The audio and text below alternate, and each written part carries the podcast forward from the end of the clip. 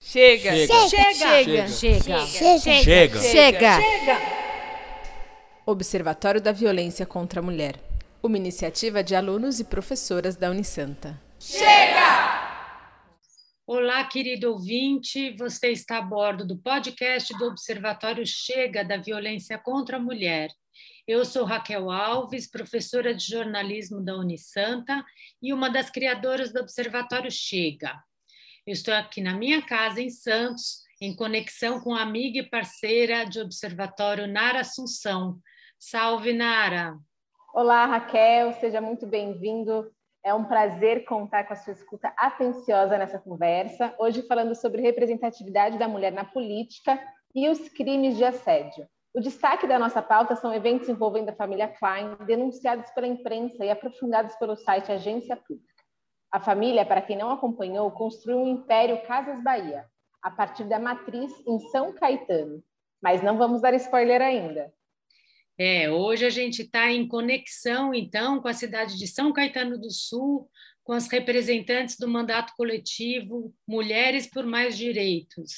A gente está aqui com a Bruna Chamas, ela, ela é uma das representantes lá do, do, do mandato coletivo e vai refletir junto com a gente sobre as acusações de exploração sexual feitas ao líder da família Klein, um dos nomes mais tradicionais da cidade do ABC Paulista e do varejo brasileiro, né? A Bruna forma esse mandato coletivo junto com a Fernanda e a Paula, é, Mulheres por Mais Direitos, né, Bruna? E elas foram a terceira candidatura com maior número de votos na última eleição municipal pelo PSOL e representam a renovação, o acesso da liderança jovem e feminina aos espaços de poder. As co-vereadoras têm como plataforma representar as mulheres, a juventude e as trabalhadoras. Bem-vinda, Bruna. Queria que você, em nome do grupo, né, você pudesse resumir aí um pouquinho para os nossos ouvintes a trajetória desse mandato coletivo, como está sendo essa construção. A gente até falou antes de gravar, né, a, a sua idade também, 21 anos, super jovem aí, construindo essa nova narrativa e o quanto deve ser difícil estar ali Bom, primeiramente, boa tarde a todas e a todos que nos escutam. Queria é, agradecer pela oportunidade de estar aqui com vocês hoje para a gente bater esse papo sobre representatividade das mulheres na política, né, é, que é super importante, é, e também sobre o caso da família Klein, todo o envolvimento que a gente tem aqui com São Caetano do Sul. É, como vocês já me apresentaram, eu sou a Bruna Biondi, é, faço parte do mandato coletivo das Mulheres por Mais Direitos, um mandato coletivo composto por três co-vereadoras, né? Eu, a Fernanda e a Paula, são três mulheres que concorreram é, e, e, ganharam, como a, a Nara colocou, em terceiro lugar nas últimas eleições. É, e agora a gente ocupa uma cadeira na Câmara Municipal de São Caetano do Sul. E aí, só para responder um pouquinho, né, um mandato que já vem é, bem diferenciado no modelo novo, né, que são os modelos de mandato coletivo que tem, inclusive, conquistado muito, é, muito apoio né, e muito interesse é, no Brasil, no geral, a gente teve uma crescente dos mandatos coletivos nos últimos tempos, né? Mas também um mandato muito jovem, um mandato feminista e aqui na nossa cidade um mandato também de oposição ao governo atual, né? Então isso é, nos traz muitos desafios, mas também é, a possibilidade de fazer é, um trabalho importante de defesa é, da população, dos nossos serviços públicos aqui da cidade, da defesa da juventude, das mulheres e de fato colocar um programa que a gente acredita para dentro da casa. Bacana.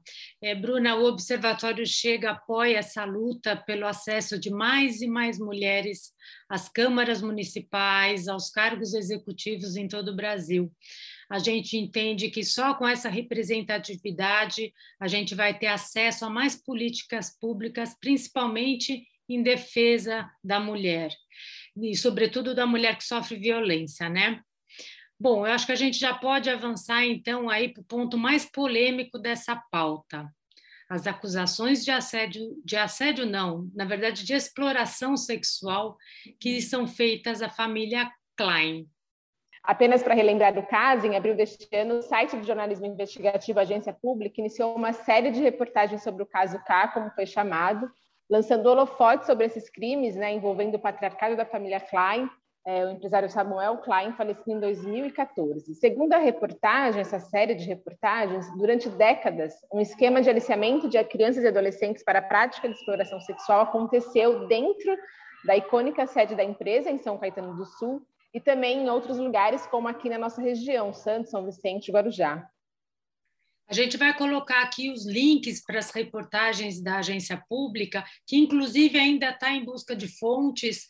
Então, se algum dos nossos ouvintes se identificar com essa história, tiver alguma informação para acrescentar essa história, deve procurar então a reportagem da agência pública, né?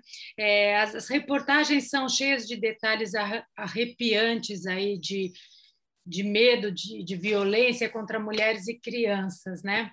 Mas o que liga essa história escabrosa com a, as co-vereadoras, com o mandato coletivo, com a vereadora Bruna, que está aqui com a gente hoje, é que justamente o fato de uma das ruas de São Caetano do Sul tem o nome de Samuel Klein.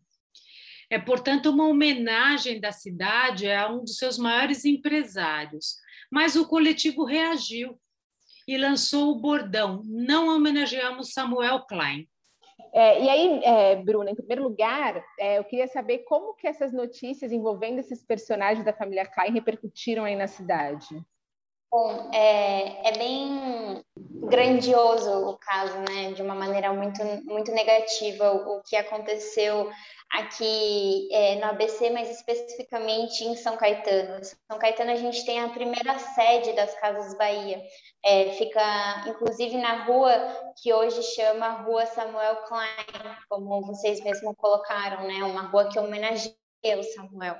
E por aqui ser a sede, a primeira sede, né, onde tudo é, começou, a dimensão do caso ela foi muito grande aqui, porque é, o, o, Samuel Klein se utilizava do equipamento da, das Casas Bahia para aliciar é, meninas e crianças, né, é, dentro da, das Casas Bahia, mas também utilizava, como a própria agência pública coloca nos relatos, de uma salinha em que ele abusava dessas crianças, abusava sexualmente. Então, a repercussão é, em São Caetano, ela de fato é grande. Um, num primeiro momento, por uma surpresa, né? De parte das pessoas, uma surpresa no sentido de que é, todo mundo reconhece o Samuel Klein enquanto rei do varejo, uma pessoa é, que, entre aspas, venceu na vida, né, e é um exemplo de superação. É, e aí a gente vê que o, outro face da, da, da, família Klein, né? Que é justamente é, essa face da, da exploração sexual da pobreza. E, e, a gente acha bem importante colocar isso, né, que para além de uma exploração sexual, é uma exploração da pobreza também, né, porque a forma como é, é, essa família aliciava as mulheres era justamente é, por meio de criar vínculos por conta de famílias é, muito pobres que se, se, tornavam dependentes do Samuel, né.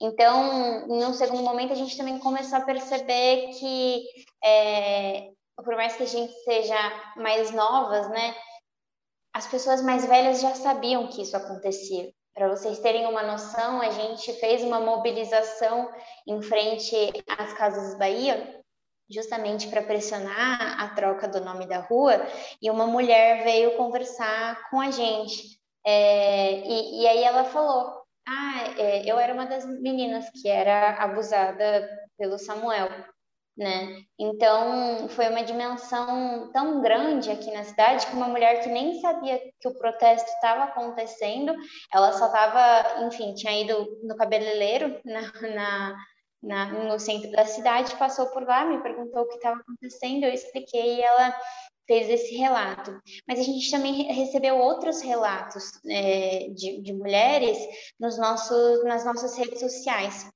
falando das suas histórias. Então, a dimensão na cidade de fato é grande, porque essas mulheres, essas famílias que sofreram com esses abusos, elas ainda vivem aqui, né? Elas ainda sofrem com isso. Então, de fato, é, teve uma proporção é, maior, inclusive, do que a gente imaginava no começo. E foi assim, o, o que, que moveu assim o, o coletivo? Foi um sentimento de indignação, Bruna, para vocês fazerem ao legislativo essa proposta de trocar o nome da rua. Eu queria saber o sentimento que moveu vocês e também como é que isso foi recebido ali entre os colegas parlamentares. Bom, é, só para acrescentar, a gente, além de ter uma rua que homenageia o Samuel Klein, a gente também tem um centro médico aqui na cidade que também homenageia o Samuel Klein. Então, os nossos pedidos foram dois.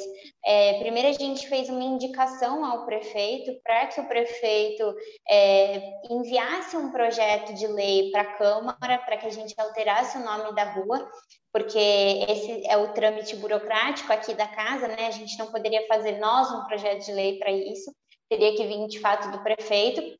Então, primeiro a gente fez essa indicação, mas é, a gente também é, fez um, pedido para um decreto é, que o prefeito fizesse para trocar o nome do, do centro médico também, né?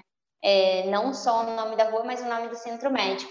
A gente articulou isso não só com mobilizações de rua, mas também com um abaixo-assinado, que teve quase 3.500 assinaturas é, de mulheres, jovens, homens também, que se solidarizaram com a causa, na necessidade de que a gente não homenageasse é, abusadores. Né? Então, o sentimento era justamente esse a gente precisa criar uma cultura que não que pare de homenagear os abusadores no nosso país, né? Ou pare de os deixar impune, porque isso é, faz com que a gente crie uma sensação de que nada acontece, então a gente pode é, no futuro ter mais abusadores, né? E, e, inclusive porque o caso do Samuel Klein, ele, em alguns aspectos causa semelhança com o caso do João de Deus, né? Que virou até documentário da série da, da Globo, né? Então, de alguma forma, a gente vive um momento em que é preciso, de fato, é, mostrar o que está errado e o que a gente não pode tolerar e não pode homenagear. Então, o sentimento foi justamente esse. E você, e você acha, acha, que foi bem acolhido assim pelos colegas é, parlamentares, pelos pares de vocês na Câmara? Como é que o, os outros vereadores se posicionaram aí em relação a, a, essa, a essa, iniciativa do, do, coletivo? A gente teve dois momentos dentro da, da Câmara, né? É, um momento em que é, a gente falava sobre o assunto e inclusive o, o, presidente da Câmara de São Caetano se solidarizou com a causa, se solidarizou com a pauta, porque ele foi ele que inclusive é, promoveu a mudança de nome da rua para que ela se tornasse Samuel Klein, né? E aí ele colocou algo que é, é, é, claro, né? Ele não sabia disso e, e por óbvio, é, se solidarizava com a causa. Então, nesse primeiro momento, a gente teve sim uma necessidade de solidariedade. Mas em alguns momentos foi apresentada certas dúvidas é, dos vereadores em relação ao caso, né? Isso deixa, deixou a gente com uma necessidade de travar essa batalha. Porque se a gente tinha tantos relatos, né? É, se for pensar só do, só do Saul Klein, né, que é o filho de Samuel Klein, são mais de 30 mulheres. E se a gente for pegar o do Samuel Klein, estão surgindo cada, cada vez mais, né? É, saiu na Pública, mas também saiu é, na Folha, saiu na Globo, saiu na UOL, cada vez os, os, os jornais pegando mais relatos a gente sentiu a necessidade de mostrar que a palavra das vítimas ela deve ser levada a sério, né? E ela não deve ser colocada em dúvida. Então a gente de fato travou essa batalha lá dentro. Muito, é, é muito importante, né? Eu até queria é, perguntar para você se você acredita de que forma que essa cultura do cancelamento pode ajudar nesse combate a, contra a cultura do estupro, né? Que é o que você estava falando, de, de de parar de naturalizar esses casos, né? De mostrar que de fato tem uma consequência, né? Como que vocês veem é, é, a importância de se fazer essa cultura também do cancelamento nesses casos? Se a gente é, for pensar o caso da família Klein, a gente tem um dos abusadores que é o Samuel já falecido, né? Isso ajuda até em algumas tentativas de cair no esquecimento, né? Uma pessoa que já faleceu, que já não está mais aqui, que já não atua mais na esfera pública, apesar de que a gente segue nessa batalha, porque é, o Saul Klein foi candidato a vice-prefeito aqui na nossa cidade nas últimas eleições, né? Isso é um, um dado bastante importante para a gente pensar a influência dessas pessoas na esfera política e na esfera econômica de São Caetano do Sul, né? E pensar o cancelamento nesse sentido é, de, de uma uma pessoa já falecida é mais difícil, mas teve toda uma relação com, com a família também, né? Como reagiu a esse assunto, os próprios netos, né? Como, como reagiram em relação até mesmo uma associação que eles, é, que eles faziam parte é, em relação às mulheres das Casas Bahia, né? E, e eu fico pensando que, é, de fato, a gente precisa tomar cuidado com, a, com essa cultura do cancelamento que a gente cria, né? Mas como a gente às vezes precisa dar repercussão da maneira correta e da maneira educativa, né? O caso do DJ Ives, né, de agressão à, à sua mulher, é um exemplo disso, como a gente viu nas redes ele ganhando seguidores, né, mesmo com o caso de, de agressão às mulheres, à, à sua mulher, né? Então, não acho que a resposta seria absolutamente cancelá-lo, né, mas que a justiça faça a sua parte, né? Que a justiça faça a sua parte e, e, isso eu acho que é algo que a gente ainda não conseguiu no caso do Saul Klein. As mulheres é, ficaram uma época sem medida protetiva, a gente teve uma vítima que se suicidou por conta de toda essa pressão, né, de você estar tá sem uma medida protetiva, lutando contra uma família muito poderosa, né? Esse suicídio foi depois da denúncia? Eu não vou saber falar exatamente o, o, o tempo é, exato do, do, dos fatos, né? A gente tem contato com é, a, a, advogada que faz a defesa das vítimas é, do Saul Klein. Eu te diria que sim, porque é, o que aconteceu foi que essa, essas mulheres se juntaram, são mais de 30 mulheres com a mesma advogada e fizeram uma denúncia, né? É, elas pediram medida protetiva para a justiça e, não, e, e, por um tempo não receberam essa medida protetiva que a justiça negou, né? E aí foi nesse, é, acredito que tenha sido nesse meio tempo que aconteceu o suicídio de uma das vítimas.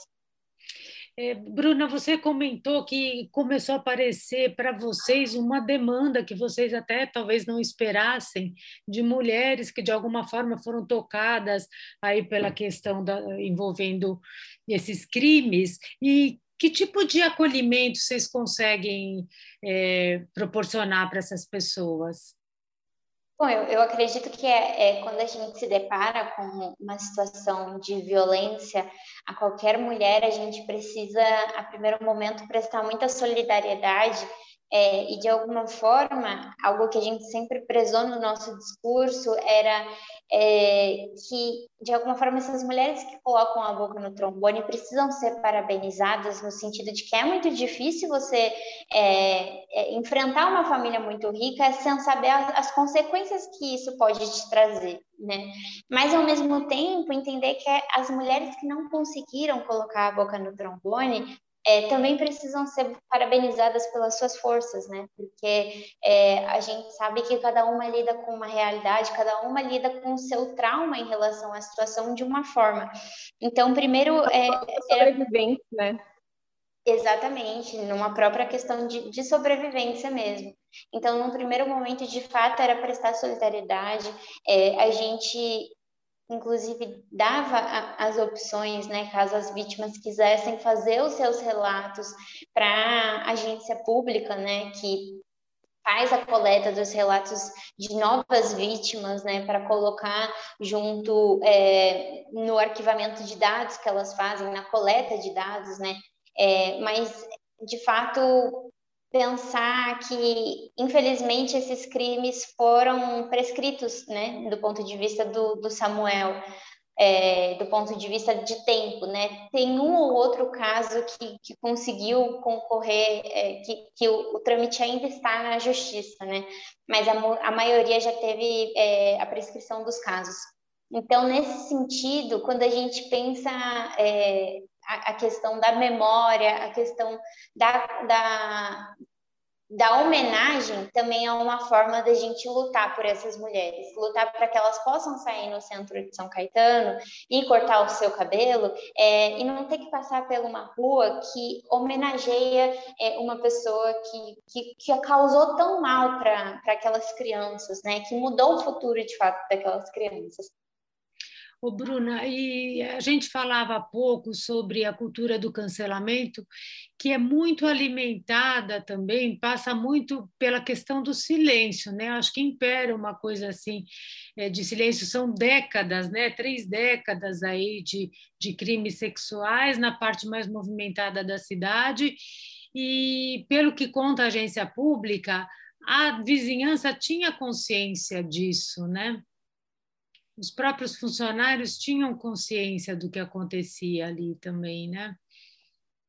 Tem ainda uma cultura aí do silêncio permeando esses crimes de violência? Como é que você vê isso? Bom, eu acredito que toda situação de violência, ainda mais quando a gente está falando das violências contra as mulheres, a gente sempre tem que lidar com essa situação da, da cultura do silêncio, né?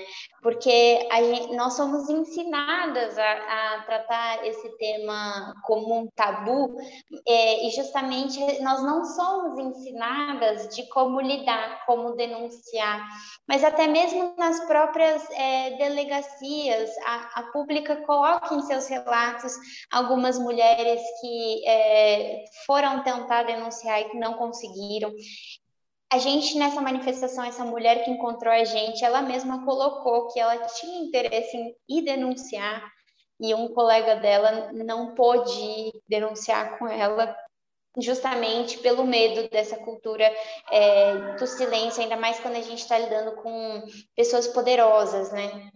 Então, é, de fato, isso existe até hoje e a gente precisa lutar tanto para é, dar credibilidade à palavra das vítimas, para ter equipamentos como delegacias das mulheres especializadas em acolher mulheres em situação de violência. Isso ajuda é, com que as mulheres se sintam seguras, se sintam amparadas para falar sobre o que está acontecendo, né? Mas entender que nesse caso específico do, da família Klein, é, havia de fato é, subornos, né, em sentido de oferecer certa quantia de dinheiro, seja para o vizinho, seja para o próprio familiar, é, seja para os funcionários, para que eles ficassem é, no silêncio para que eles não falassem nada, mas até mesmo perseguições a essas pessoas. A pública coloca isso também. Houve é, também casos de perseguição a, a, a familiares que tentavam é, sair do silêncio. Então, nesse sentido, por isso que a gente fala tanto que foi uma exploração sexual da pobreza, porque até mesmo o silêncio é, foi, foi garantido por meio do dinheiro, por meio do dinheiro da conquista de uma família que precisava pôr o arroz na mesa, que a gente não pode de forma alguma julgar essas pessoas que é, passavam as suas necessidades e e até mesmo as meninas, as crianças que eram aliciadas, que eram abusadas, é, depois de uma, uma vez conquistando produtos da, das Casas Bahias que elas sempre quiseram, né, que elas sempre tiveram um sonho, isso mostra o quanto o nosso é, país é tão desigual a, a, ponto da gente, enfim, ter essas tri tristezas acontecendo, né. Ô, Bruna, em que pé que está esse, essa, esse pedido de vocês, ou essa objeção que vocês fazem para para trocar o nome da rua e do posto de saúde? Infelizmente, a gente não teve é, avanços no, do executivo para isso.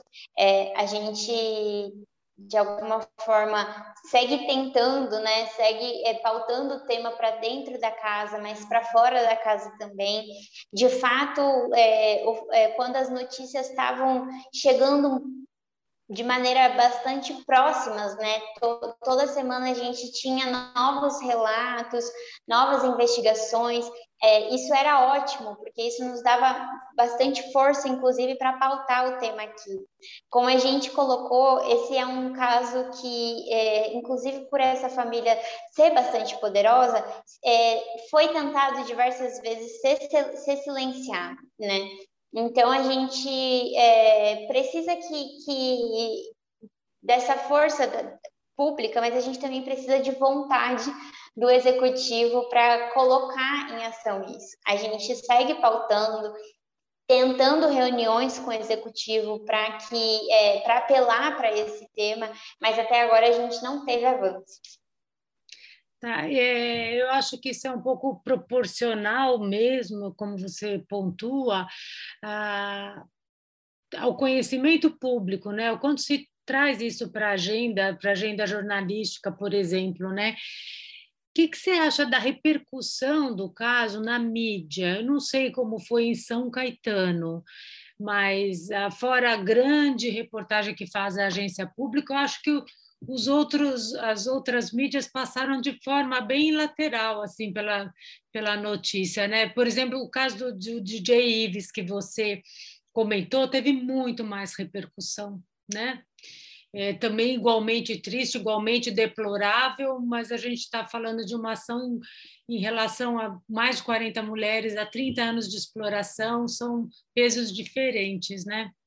É, a gente é, teve o maior contato foi de fato com a agência pública, que se dispôs, inclusive, um diálogo com a gente, a gente pôde fazer live com a, as jornalistas da pública, é, e, e, de fato, quem, quem furou a, a, a bolha, né, no sentido de, de colocar a primeira temática, foi a pública.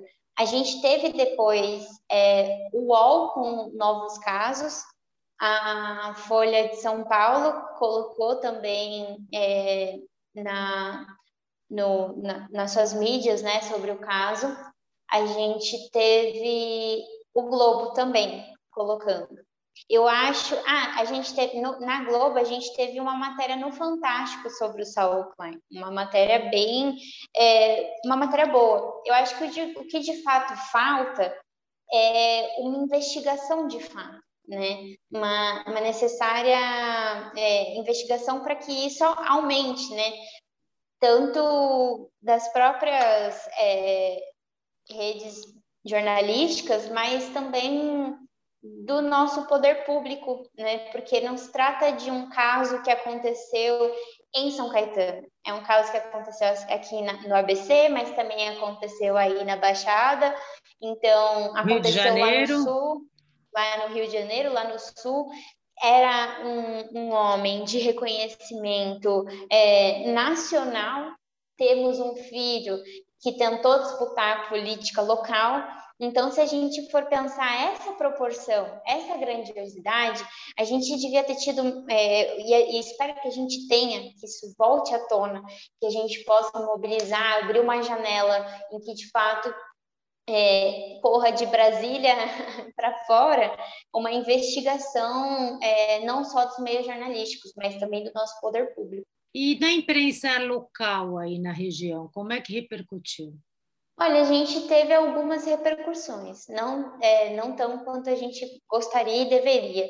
Teve sim é, jornais que inclusive vieram na manifestação é, que a gente fez lá na que as mulheres do ABC fizeram lá na em frente às Casas Bahia e a gente participou, foram até lá, né? É, fizeram a, a, cobertura, outras outros Mas jornais foi, foi, pautado só naquele momento, no momento que a denúncia vem a público, né? Não teve um, uma consistência na na, na reportagem aí, né? Que isso Exato. poderia também dar mais respaldo para o trabalho de vocês, né? Talvez. Exatamente. É, eu queria só acrescentar e voltar até um pouquinho ao início da nossa conversa. Você pontua muito a questão do, do poder público, né, e da, da, da, importância do poder público estar envolvido nisso e se é, e pegar isso como uma pauta importante. Você acredita que, é, conforme a gente for tendo mais mulheres na política, talvez esse cenário mude, assim, né? E aí vem, talvez, a importância da gente estar tá cada vez mais, de fato, inserida, ter mais vereadores, mais é, vereadoras, deputadas, é, para a gente conseguir pautar isso de uma maneira mais séria. Não sei, porque se a gente for ver o cenário, isso na maior parte das cidades, a mulher ainda é muito minoria, né? Então, como que a gente faz para essas pautas se, se, tornarem mais relevantes de repente? Só Será completando o que, que a Nara fala, é a mulher mais na política? Mais prefeitas, mais governadoras, mais presidentas, né? Nos cargos executivos também, né? Eu, eu concordo absolutamente. Eu acho que de fato a resposta é que sim. É, há um, um reflexo, há, há, uma grande diferença quando a gente tem mulheres dentro das casas legislativas, dentro do executivo, dentro do nosso judiciário, né? Porque nós mulheres sabemos o que é lidar com essa situação de violência, nós mulheres sabemos o que é lidar com essa situação de opressão que nos atinge. Então, se a gente for pensar uma Câmara como a Câmara de São Caetano do Sul, em que na, é, no, até o ano passado a gente tinha uma mulher vereadora eleita, né? Isso aumentou para três mulheres, né? A gente está com quatro vereadoras na casa, uma enquanto suplente, mas é, eleitas na última eleição nós tivemos três.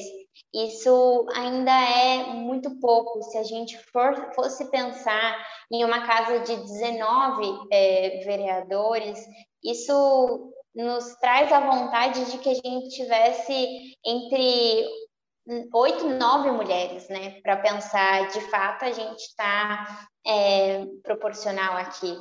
Ter a presença de mulheres negras, é, ter a presença de LGBTs, colocar tudo isso a mais da nossa representatividade, porque as casas legislativas, elas justamente estão lá para nos apresentar a representatividade, né? Para representar a população. Então, acho que sim, é, causa diferença. Causa diferença porque a gente propõe mais projetos em relação a, a mulheres, porque a gente sabe o que é necessário para a gente ter uma cidade das mulheres, né? A gente sabe o quanto incomoda ter um abusador sendo homenageado numa rua. A gente sabe também o quanto nos incomoda o transporte público e o que, que a gente precisa fazer para resolver isso, né? É, mas também na própria questão de fiscalização. É, a gente não tem. É muito mais difícil uma mulher colocar esse, esse sentimento de, de deixar é, o que passou, passou e, e acobertar o caso, né?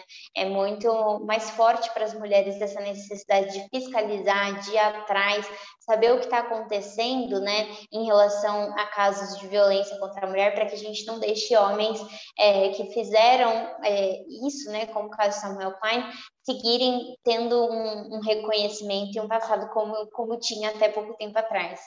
Sempre foi tido como um empresário heróico, né, e, e, e ficou um pouco com esse legado também, apesar de, de, dessa ficha crim, criminal também, né? Porque exploração sexual não, não tem por onde, né? Não ser apontado como um, um crime.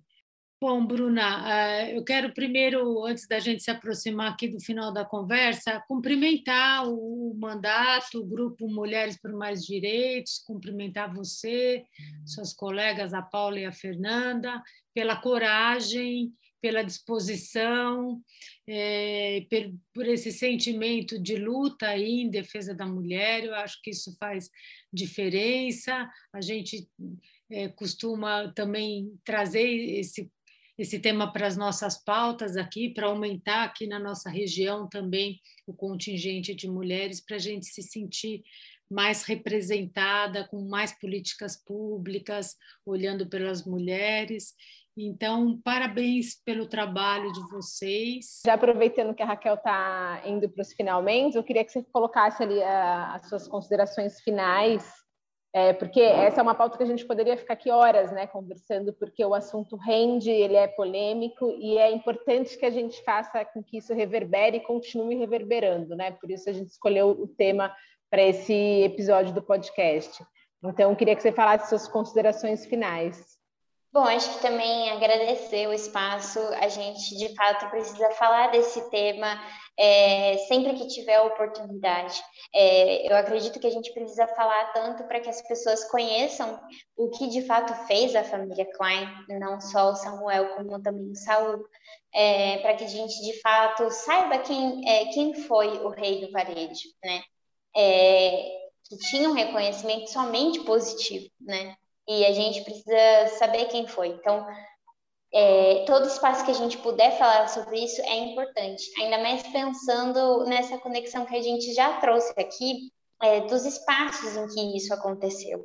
Cada vez que a gente fala sobre isso, é muito mais provável que mais vítimas apareçam, mais vítimas denunciem, mais vítimas saibam que já tem tantas outras mulheres, é, que a pública já ouviu mais de 35 pessoas, que é, sobre o Klein já são mais de 30 mulheres denunciando e se somem, né? Porque se a gente for somar as vítimas da pública com as vítimas do UOL, com as vítimas da Globo, é, que cada jornal está pegando, enfim, não tem a soma aqui de cabeça, mas pensar que quando uma vítima souber disso, ela, ela tem apoio para ir lá e denunciar. Então, por isso acho que é importante falar. Então, agradeço esse espaço. E, e como consideração final, eu acredito que é justamente a gente pensar que é, isso um dia foi considerado normal de ser acobertado. Acho que nunca isso pode ter sido considerado normal de, se acontecer, mas normal de ser acobertado sempre foi. Então, eu acredito que a gente tem um papel enquanto mulheres feministas, assim como as que nos antecederam também tiveram, que é lutar é, para que seja um absurdo a gente acobertar isso, para que seja um absurdo essas mulheres é, tentarem, essas crianças na época, né? Tentarem recorrer a uma ajuda e não, não tiveram sucesso, né? Não tiveram sucesso. Tem um caso que é em relação ao conselho tutelar, né? Como essa compra do silêncio, essa compra é, e perseguição desses equipamentos fez com que essas mulheres não pudessem é, denunciar e tivessem as suas vidas absolutamente interferidas, né? Então, é, acho que é de fato isso. A gente precisa ir muito garantir a força da nossa voz coletiva, entender que isso não pode mais é, ficar impune, que é, é uma criação de uma cultura. E a gente, se a gente tem uma cultura do estupro, a gente precisa criar uma cultura que mostre o quanto é, a cultura do estupro é um absurdo. E isso passa por mostrar quem estava errado, quem estava certo, por isso que a gente não vai homenagear essa tal pessoa. Bom, Bruna, então a gente vai se aproximando aqui do final.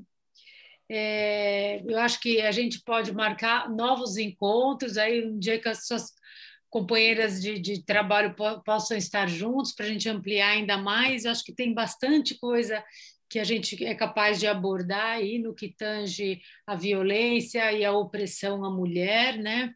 Então, fica aqui o nosso convite para você que você volte quantas vezes sentir vontade de falar. Somos cidades próximas, temos mais conexões do que a gente imaginava, né? Eu acho que é sempre um aprendizado para a gente ouvir pessoas é, que estão inseridas na política e dispostas a a fazerem uma nova história, escreverem um novo capítulo.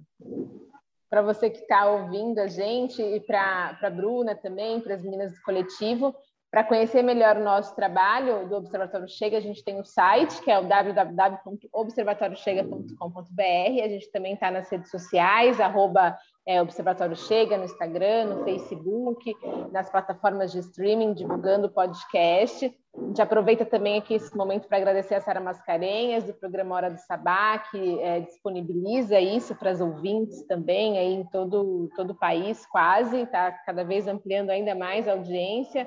Então, acho que é um debate que vai reverberar, principalmente é, para esse público que precisa ouvir, né, que somos nós, mulheres, e, e que também para os homens, né? São, é um programa aberto, mas eu acho que é importante da gente ouvir isso, como você mesmo falou, né, Bruna, de de repente quem estiver ouvindo se identificar com o caso e conseguir nesse momento fazer a denúncia ou saber que pelo menos não está sozinha nessa nesse sofrimento que foi ter passado por esse por esses crimes todos, né? Então, nosso muito obrigada pela participação, Bruna. Obrigada a todos os ouvintes que ficaram com a gente até aqui, esse finalzinho. E a gente se vê na, no próximo podcast do Observatório Chega. Obrigada, Bruno. Obrigada, Nara. Beijo para vocês e para todas as mulheres que estão aí acompanhando a gente. Beijão para Sara Mascarenhas. Obrigada, gente. Foi ótimo participar.